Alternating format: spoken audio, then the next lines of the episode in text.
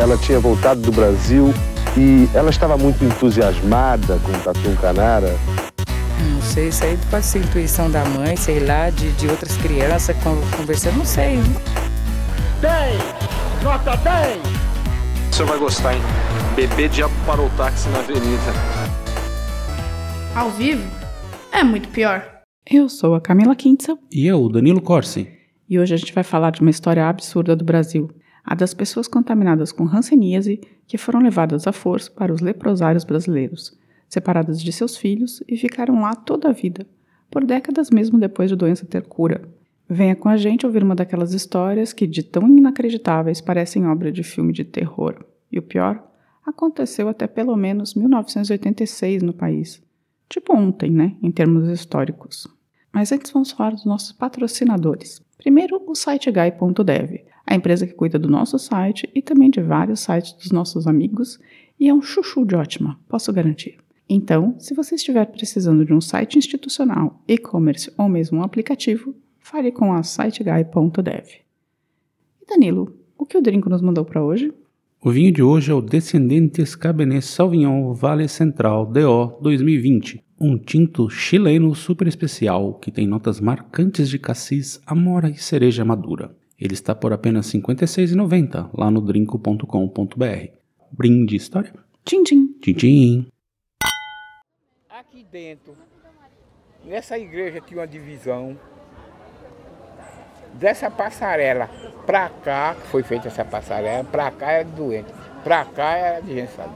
Foi, a gente não tinha direito de sair pra canto nenhum. Bem, começando do começo. A hanseníase, que antes era conhecida como lepra, é uma infecção por uma bactéria chamada Myco Mycobacterium leprae, um bacilo de Hansen, por conta do nome do seu descobridor, que está aí desde praticamente o começo da humanidade.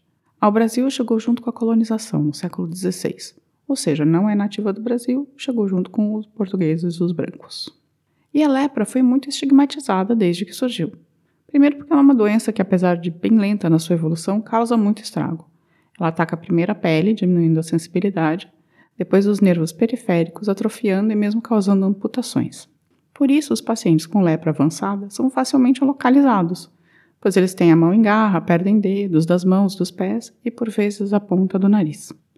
Como são facilmente reconhecidos, fica fácil de estigmatizá-los, né? Eu lembro daquele comercial. Mãe, tira o braço do fogo. Essa campanha, Pode ser hanseníase. essa campanha foi muito positiva no final, porque a gente lembra até hoje, faz o quê? Pois é. 30 anos. 30 anos. No Brasil, os primeiros leprosários estatais só foram estruturados nas décadas de 1920 e 1930 por Getúlio Vargas. Antes, eles eram espaços bancados pela própria sociedade, mas existem desde o século XVIII, pelo que eu apurei. Quando não havia um leprosário, também chamados de lazaretos, as pessoas com doenças só eram mandadas para um lugar apartado da sociedade, no meio do mato, uma caverna, coisa assim. Na Europa, em especial na Idade Média, os portadores de hanseníase eram obrigados a andar com um tipo de guiso que tocava para alertar que eles estavam chegando. Dá para sentir o quanto é uma doença horrorosa em termos sociais, né? Pois é, né? Mas eu acho que tem muito a ver por conta da aparência que ela dava às pessoas, né? Sim. Enfim, no Brasil, em especial, depois dos anos 1920, mas grandemente nos governos Getúlio Vargas, a regra era diagnosticar, isolar e acompanhar. Para isso foram criados três tipos de instituições estatais diferentes. O leprosário, que era onde os pacientes com hanseníase deviam ser institucionalizados, os educandários ou preventórios, que era para onde eram mandadas as crianças filhas de pessoas com hanseníase até serem ou adotadas ou ficarem lá até completarem 18 anos, e os centros de saúde. Quando a pessoa era diagnosticada com hanseníase, ela era obrigada a fazer uma lista de todas as pessoas com quem convivia. Essa lista toda deveria ir ao centro de saúde e ser fichada para ser acompanhada até desenvolver ou não a doença. As crianças iam para os educandários ou preventórios direto, não tinha essa coisa de acompanhamento. Olhando de fora, parece que o governo só estava querendo proteger a população de surtos de hanseníase, não é mesmo? É, sei não. Pois essas medidas eram completamente exageradas. E mesmo se não fossem na década de 1930, quando, quando ainda não havia cura para a hanseníase, passaram a ser a partir dos anos 40, quando as medicações chegaram. Além disso, a hanseníase é uma doença de difícil transmissão. Cerca de 90% da população tem imunidade natural ao bacilo e os outros 10% só são contaminados com contato seguido com uma pessoa não medicada. Além disso, a evolução da doença é bem, bem lenta. Então, um bom atendimento dá para tratar em alguns meses e a pessoa fica curada e sem sequela. Porém, desde os anos 1930, criou-se esse pânico da hanseníase, que poucas vezes foi desmentido com campanhas educativas, como essa que você falou agora há pouco. Pois é. E olha que o Brasil, proporcionalmente, é o país que tem o maior número de casos de pessoas que convivem com a hanseníase proporcionalmente à população. Em números totais, a Índia ganha, né, pois tem quase mais de um bilhão de habitantes lá, mas no nível per capita, o Brasil é o principal local de hanseníase no mundo. Que coisa. Não sabia disso não. Como eu disse, os filhos de pessoas com hanseníase eram tratados como doentes e já iam para a reclusão. Depois que o Departamento de Saúde considerava a criança saudável, ela até poderia voltar para a sociedade, mas isso quase nunca ou nunca acontecia. Esses educandários eram os depósitos de criança. E aqui uma curiosidade: muitas das meninas que nasceram nas casas de cuidados e asilos, os leprosários, foram registradas com o nome de Maura Regina, nome artístico da primeira deputada mulher do estado de São Paulo, que foi atriz itinerante, casou-se com um médico e conheceu a história das pessoas com hanseníase. Ela foi a primeira pessoa pública que apareceu em contato com os doentes. Então, as mulheres que tinham filhas dentro do leprosário as batizavam de Maura Regina, pois sabiam que seriam tiradas delas. E elas tinham uma esperança que esse registro, né, com esse registro, elas poderiam buscar mais tarde, marcando a pessoa que tinha nascido dentro de um asilo colônia com esse nome, de Maura Regina. Curioso, curioso. Essas crianças retiradas levaram até décadas para conhecerem a origem delas mesmas, né? Muitas acreditavam que eram órfãs ou achavam que tinham sido rejeitadas. E foi o Estado que fez isso com ela. Era um foco nos asilos a perda de laços afetivos e familiares. Então eles evitavam que as crianças convivessem quando irmãos nos educandários, né? E dizia-se que isso acontecia para elas começarem uma nova vida. Ou seja, um número enorme de pessoas foi institucionalizado e teve seus filhos arrancados dos braços e se perderam para sempre. Mas tem um, um- Tinha uma explicação oficial por que eles arrancavam as crianças só porque, tipo, ah, Porque não. era filho de uma pessoa com hanseníase. Então, Mas, ela vai ser contaminada. Tá, mas aí, enfim, já tinha os tratamentos, não? Então, tinha. E a pessoa já tava numa. supostamente num. Sendo, Hospital, sendo tratada. sendo tratada. Sim. Mas é por isso que é tão absurdo. Tipo, eles, eles Ah, consideram... deve ter rolado uma grana aí, certeza. Ainda hoje existem cerca de 40 mil filhos de pacientes que foram deslocados. Uma coisa horrível, fora os que já morreram, pois essa prática só acabou em 1986, como eu disse. Claro que essas crianças eram jogadas nesse espaço sem a menor condição de cuidado. Esses educandários, né, que eram orfanatos, basicamente, mas para pessoas, filhos de pessoas com hanseníase. Muitas das mais maiorzinhas eram levadas para a casa dos médicos e funcionários para trabalhar como babás e empregadas. Ah, tô falando que tem dinheiro envolvido nisso. É, então basicamente, tipo, eles jogavam as crianças lá e pegavam as Trabalho crianças e falavam, é, vai trabalhar pra mim. E um dos educandários em Araguari, os meninos eram quase todos surdos por conta dos tapas no ouvido que recebiam sistematicamente. É, mas aí eu acho que é um caso isolado, não é? Sim, de ma- Supostamente, assim, né? maus tratos eram meio gerais, mas esse caso era, tipo, foi um horror. Eu, eu assim. aposto que se puxar a capivara desses institutos, a grana que eles deveriam receber do Estado pra cuidar dessas crianças aí, assim, devia ser Sim. uma fábula, assim. Então, tipo, basicamente eles arrancavam as crianças por conta de dinheiro, tenho quase certeza disso. É. E, mas como que era a, a vida na colônia para os doentes, né? Para quem tinha hanseníase, não as crianças, os filhos saudáveis. Como acontecia, né? Bem, depois que uma, tivesse, uma pessoa tivesse um diagnóstico de hanseníase, o que poderia acontecer logo no começo da doença, quando surgiram as manchas, ou até mais para frente, né? Ela deveria ir para um desses lazaretos, que eram, que era como eram conhecidos esses hospitais, bem hospitais, né? Eram asilos, colônias mesmo. Em alguns lugares do país, como no norte e no nordeste, existiam até mesmo vagões de trens especiais para conduzir todos os rancenosos ao mesmo tempo. Eles eram marcados com moléstias contagiosas na carroceria. Tinha uma placa no vagão do trem dizendo moléstias contagiosas, e eles colocavam todo mundo que tinha sido diagnosticado nesse mesmo trem. Ah, criaram um pânico desnecessário, né? É completamente absurdo tudo dessa história. Nos asilos colônias, eles ficavam em galpões que eram separados por gênero e idade. O galpão das mulheres, o dos homens e o das crianças. Se um casal se formasse em uma das colônias, eles poderiam morar juntos em uma casinha simples fora dos galpões. Então os casais eram incentivados até. Porém, era uma fábrica de crianças que seriam retiradas já dos pais já no nascimento também. As visitas familiares não eram incentivadas de forma alguma e, quando aconteciam, era através de parlatórios. No começo, eram espaços simples separados por cerca de 3 metros de distância entre elas. Sim, o povo ficava gritando 3 metros de distância do seu parente. Depois, com a evolução do tempo, começaram a instalar vidros entre os pacientes das visitas, tipo que nem prisão, né, que você vê no filme. Uhum. Em alguns dos leprosários, inclusive, existiam duas portarias. Uma para os doentes, que eram atendidos por um porteiro também contaminado com a doença, e outra para os familiares, que quem cuidava é um porteiro sem o bacilo de Hansen. Algumas colônias chegaram a abrigar mais de 5 mil pessoas, como a de Betim, na região metropolitana de Belo Horizonte. Ela ficava entre o rio Paraupeba e a Mata Atlântica para dificultar as tentativas de fuga. Sim, muitas pessoas eram levadas à força, separadas da família e tentavam fugir o tempo todo. Normalmente, só quem podia entrar em uma colônia, tirando as esparsas visita, eram os, os Hansenianos, que também são chamados de Hansenosos, os agentes de saúde e religiosos. Tinha uma das colônias que tinha na porta um portão de ferro com uma frase em latim: Ic manebimus optimi. Aqui ficaremos bem. Aham.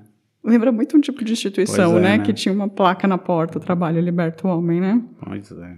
Absurdo, né? Aqui ficaremos muito bem.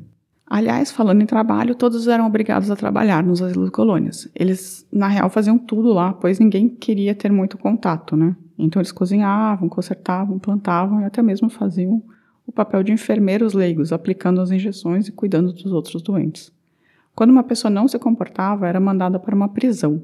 Sim, literalmente ficava presa por um tempo. Nos asilos maiores, os internos organizavam prefeituras e delegacias e controlavam tudo como uma cidade. Alguns tinham clube de futebol e até cinema e teatro.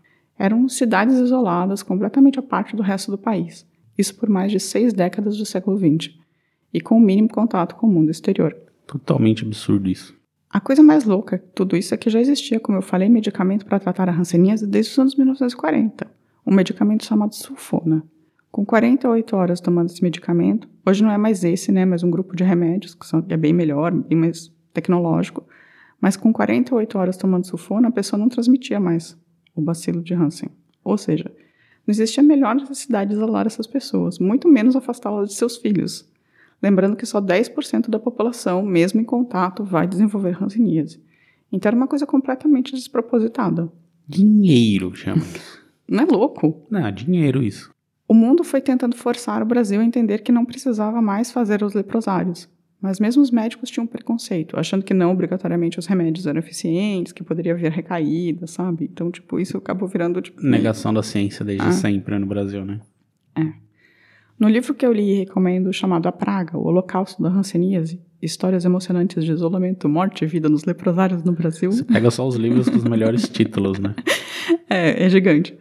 A jornalista Manuela de Castro entrevista muitas pessoas e conta casos específicos terríveis. Como da hoje idosa que conseguiu encontrar a filha 30 anos depois de sua família ter dado a menina para adoção, sem que a mãe soubesse, antes dela ser levada para um lazareto. Essa mulher teve uma vida que parecia saída de uma novela. Quando ela descobriu a hanseníase, o marido, sabendo que ela seria isolada, se matou e deixou um bilhete falando que não saberia viver co- sem ela. A filha foi tomada. Assim, ela se casou de novo na colônia e adotou uma criança, porém nunca esqueceu da filha. Depois, de 1986, né, quando eles foram liberados, acabou realizando o encontro com, filha, com a filha, mas ela já tinha mais de 30 anos. Outra história que chama atenção é de um alemão que veio ao Brasil fazer negócios e nunca mais voltou. Ele foi contaminado, diagnosticado e internado à força em um dos hospitais. O filho, que tinha ficado com a mãe na Alemanha, achou que o pai os tinha abandonado, mas já adulto decidiu ir atrás. Quando né, foi para o Brasil, quando descobriu que a colônia guardava todas as cartas dos internos, mas não as enviava, com medo que estivessem contaminadas. Ou seja, o cara estava preso no Brasil. Ele tinha escrito para a família, seguidamente, contando tudo, passou a vida preso e a família nunca soube. E o cara morreu. O cara tinha que processar o Brasil. Não é absurdo isso? Não, completamente. Mas, de novo, digo, dinheiro. E a última história que eu vou contar é da Conceição. Ela foi afastada dos pais, internada e criada por enfermeiras. Foi para a colônia com apenas 7 anos de idade, por conta de umas manchas no, no corpo. Adulta, apaixonou-se por outro interno e se casou. Ela teve sete filhos, todos tirados dela logo após nascer para não ver nunca mais. Nunca deram contraceptivos lá também. Então as mulheres eram praticamente fábricas de filhos a serem adotados por outras famílias, né? Aí o marido dela morreu de hanseníase e Conceição continuou lá. Até que aos 87 anos fizeram uma coleta de sangue e novo diagnóstico. Conceição nunca teve hanseníase. O médico havia errado e nunca ninguém desconfiou do diagnóstico, mesmo ela só tendo pequenas alergias na pele. Imagino que es- esses casos devam ser mais comuns do que a gente imagina. Só que o caso dela foi descoberto. A mulher passou 80 anos internada. Pois é. É tipo, é muito absurdo. Teve sete filhos tirados dela. Pra quê, né? Dinheiro. Por último, quero dizer que existem ainda muitas e muitas e muitas histórias de pessoas afetadas pela hanseníase. Aliás, o Brasil é o único país que fala hanseníase. Inventaram esse termo no governo Fernando Henrique Cardoso para diminuir o estigma de falar lepra. No resto do mundo, todo mundo fala lepra. E também preciso dizer que, desde 2007, no, durante o governo Lula, criou-se uma lei que concede indenização aos ex-internos. É uma coisa de um salário mínimo, assim. E o Brasil é o segundo país no mundo a dar indenização a ex-internos. O primeiro foi o Japão, que se comportou quase como o Brasil diante da hanseníase, assim, sabe? Tipo, isolando todo mundo de uma maneira muito irracional, assim. Mesmo depois da doença ser tratável e não mais transmissível. E por último, último, último, que eu tenho que falar, é que muitas das pessoas que foram liberadas em 1986 são idosos, né? E elas continuaram vivendo nessas colônias, assim, ou em casinhas perto dessas colônias. Então hoje também tem uma tentativa dessas pessoas de conseguirem quase um título de propriedade desse lugar que elas moravam, porque elas tipo, foram isoladas e elas não tinham como se reintegrar à sociedade, sabe? Depois de. É sim, se passar 80 anos dentro do negócio, né? Então tem muita gente que vive ainda ao entorno desses antigos hospitais. E aí, Danilo, o que, que você achou dessa história? Bizarra. Bizarra. Mas é uma história típica do Brasil, né? Muita gente ganhou muito dinheiro com isso aí. Muito dinheiro. Você, você tinha ideia de que isso tinha acontecido?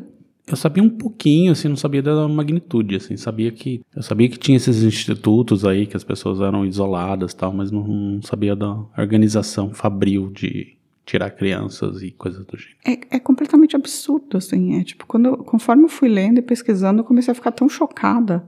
Tipo, o que fizeram com, essa, com essas pessoas foi, tipo, criminoso. Sim, sem dúvida. E, e até 1986. É. Tipo, saiu os milicos começaram a organizar o meio de campo, né? 40 anos depois de terem, de terem encontrado uma não uma cura, né? Tipo, porque a sulfona não cura, mas ela, tipo, evita que a doença seja transmissível. É, mas é, de novo, cara, assim, as pessoas, o governo deve ter criado a rodo isso, muita gente ganhou, ganhou muita grana com isso. É. E essa foi a história dos leprosários no Brasil. Tem o, o aquele crápula do Vargas Llosa, tem um Pantaleão e as Visitadoras, né? Que é uma história de leprosários, eu acho. Que é bem bom, tem um filme também. É, eu lembro desse filme. O Canalha do Vargas Llosa. Canalha. Mas é um bom escritor, porém. Bom escritor. Esse, esse, esse é um livro monstro. é bem, bem bom. Bem, então é isso. Vamos dar uma pausa aí pros comentários? Sim. Mas eu sou assim, mas sou conformado. Pra sair daqui, morar lá fora, só que for a força, né? A polícia vinha e retirar. Mas eu gosto muito daqui. Meu mundo é esse. Quem já faz quase 60 anos que mora aqui, o- não, não se acostuma lá fora mais. Pronto, eu tenho vezes que eu vou na rua. Só me acostumo quando o carro chega ali, ó, naquela embocadura ali. Aí eu me acostumo. Aí eu digo, ah, aqui é minha casa. Mas lá fora, porque qualquer coisa. o- o- Eu tenho vezes que eu estou assim, pronto. Quarta-feira eu vou pro médico. De oculista. Vou fazer uns exames. Aí eu, eu me sento lá. Aí se a pessoa ficar mirando assim pra mim, eu já. É que o doente já fica, já fica, rapaz, será que tá conhecendo que eu sou do leprosário, essa coisa? Aí pronto, o cara já fica com preconceito, né? Já não fica bem. Danilo, se alguém quiser contar pra gente uma história de leprosária no Brasil, como faz? Pode mandar um e-mail pra gente em contato arroba muitopior.com.br ou procurar a gente nas redes sociais. A gente tem Facebook, Twitter e Instagram. E também dá pra deixar um recado lá no nosso canal no YouTube. E aí eu acho que dá pra contar a história. Dá. Sabe quem mandou recadinho essa semana? Não faço ideia. Então, quem estreou no nosso e-mail foi a Simone Beach, também conhecida como Lagosta Beach. É, ela finalmente criou coragem para mandar um e-mail, pois ela é muito reservada e um tanto tímida.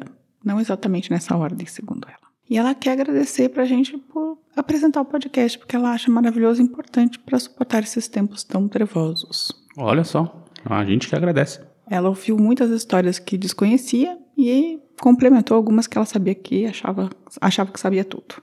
E ela também já morou um tempo em Curitiba e agora ela mora em Santa Catarina, no litoral. Deve ser lindo. É. Mas ela fala que tem muitos seguidores do velho da van lá. Vixe. Complicado, né? Nossa Complicado. Senhora. E ela também mandou dicas de vídeo do, do irmão que é compositor e também de outro que é ator. Olha só. E os passarinhos cantaram até. Os passarinhos cantaram aqui. Passarinhos alemães, gente. Eles cantam assim. E ela falou que também gosta muito, tanto do, do, do Muito Pior quanto do Eu e Deuses. Eu vou fazer o jabá do meu outro podcast, que é de mitologia. Que são historinhas curtinhas de mitologia toda segunda e quinta para vocês. E o Giancarlo, Giancarlo, é, ele voltou e perguntou se a gente escreveu um e-mail e perguntou se a gente está preparado para ir para o Brasil. Não tô. O Danilo não tá, não. Eu tô, tá, gente? Mas o Danilo não tá. E ele também fez comentários sobre os episódios do Dioguinho, do Wallace Souza, do Garanhuns, Fawcett e do Padre do Balão, gente. Fez a Fazia limpa. tempo que ele não mandava e-mail. Então vocês também podem fazer igual o Giancarlo. Mandar um e-mail comentando vários episódios, se vocês quiserem. A gente adora. E eu respondo. Eu demoro um pouquinho, mas eu respondo, tá, gente? Então, um beijo, Giancarlo. Que bom que você voltou. Aí, nos comentários do YouTube, o Mar Marcelo Alexandre falou que o Tadal Funada estava em cima do prédio no voo 402 da TAM. Oi. Eu achei um comentário um pouco aleatório. Eu não sei o que significa isso. Também não sei. O Tadal Funada estava em cima do prédio. Eu imagino que tenha sido uma vítima Talvez. É, e é que possível. tenha morrido em cima do prédio. E não É, dentro não- do não- avião. Já faz tempo, eu não lembro. É, Assim. então. Mas eu tô aqui pra trazer que o Tadal Funada estava em cima do prédio. Andréa Cubas, nossa cara caramba cara caraô, falou que, abre aspas, eu já acho que a explicação que resolve o mistério é o fato de que o piloto era amaldiçoado, fugiu da morte uma vez e os espíritos do mal raivosos vieram buscar ele com avião e tudo. Monra ou aquele filme lá? Não, eu acho é mais premonição, né? Premonição, é, É, isso. que, que a morte fica perseguindo a pessoa. Eu acho que pode ter sido Faz isso. sentido. Mas Murra é só o ser eterno. O que, que tem Murra? Ah, um velho morto. tem nada a ver, Murra. Enfim. A Michele de Souza Magalhães comentou: Eu não conhecia esse caso. Muito interessante. Qual caso? O caso do sumiço da Varig Ah, tá. 967. E aí eu venho aqui trazer informações. A Michele Souza Magalhães é a irmã da nossa querida futura diva. Olha só. E aí agora o ciclo se podcast fechou. em família. É, a futura diva tinha indicado para a irmã. A irmã começou a ouvir, assinou o canal, que é uma coisa que vocês podem fazer no YouTube. E a gente mandou um recadinho para ela. E eu falei que ia mandar um recadinho mais fofinho essa semana, mimoso, para Michelle, para ela continuar ouvindo. Então, Michelle, continue ouvindo. E isso é uma coisa que vocês podem fazer também, indicar para os seus irmãos e amigos. E também para os inimigos, se vocês não gostarem tanto. Já a Ludmila Klaroski, minha amiga, ela mandou um Oi Camila, oi Danilo. Adorei o episódio. Os episódios sobre aviação sempre me interessam muito. E cheguei a indicar o episódio 129 sobre o sequestro do voo VASP 375 a colegas para demonstrar como os procedimentos de segurança foram modificados com o tempo. Olha só, gostamos de divulgação. Pra quem gosta, também indicou o canal Aviões e Músicas. Então, é, um beijo, Lud. Tamo com saudade. Bem, o Ricardo Cravo, ele veio com, mais além de pautas maravilhosas, ele também traz informação. E ele trouxe que uma atualização para o episódio 112 do desabamento do Palace 2, dizendo que as famílias de vítimas do Palace 2 vão dividir a indenização de 30 milhões de reais, decide STJ. Olha só, demorou, hein? Demorou 24 anos para eles receberem. E eu quero dizer que, assim, 30 milhões para 120 famílias é tipo, é uma quantidade de dinheiro que não compensa. Ou imagina, tipo, um, um apartamento que não valeria hoje. Provavelmente o apartamento valeria mais. Bem mais. Então, mas assim, que bom que receberam alguma coisa, né? A Eleonora Stein, também conhecida como Arkstein Leitão, mandou um comentário falando que a gente estava sumido no início da terça-feira. Atrasou e ela só conseguiu escutar na quarta. Culpa da Camila. Das teorias, acho que os russos, sabendo da porta, saboteram, sabotaram para fazer o avião explodir. Mas os ETs vigilantes abriram o portal antes e levaram as obras, deixando o avião e tripulação explodirem. Mas ETs agora a malvados. gente tem a nova teoria da premonição. Gostei do episódio. Ela adora teorias conspiratórias. Então, Elenária, eu preciso dizer que fui eu que atrasei mesmo. Eu simplesmente esqueci de postar o episódio. Culpa da Camila. Fri- friamente falando, foi isso que aconteceu. Eu acordei, fui lidando com a minha vida e esqueci. Quando chegou duas da tarde na Alemanha, o Danilo virou para mim e falou: Você postou o podcast? Eu, cri, cri, cri. E aí eu postei. Então, perdão, foi culpa minha total. E ela também completou no, no Dioguinho que ela nunca tinha ouvido falar dele, mas ela achou interessante. Essas figuras regionais lendárias fazem parte da nossa história. O Dioguinho. E esses foram os comentários da semana. Tem mais algum comentário? Algum Não. recadinho? Segue o jogo. Então, tenham uma boa semana a todos. E Semana que vem estaremos de volta. um beijo. Tchau, tchau. Tchau. Essa história contou com áudio do documentário Leprosário de Luiz Barbosa.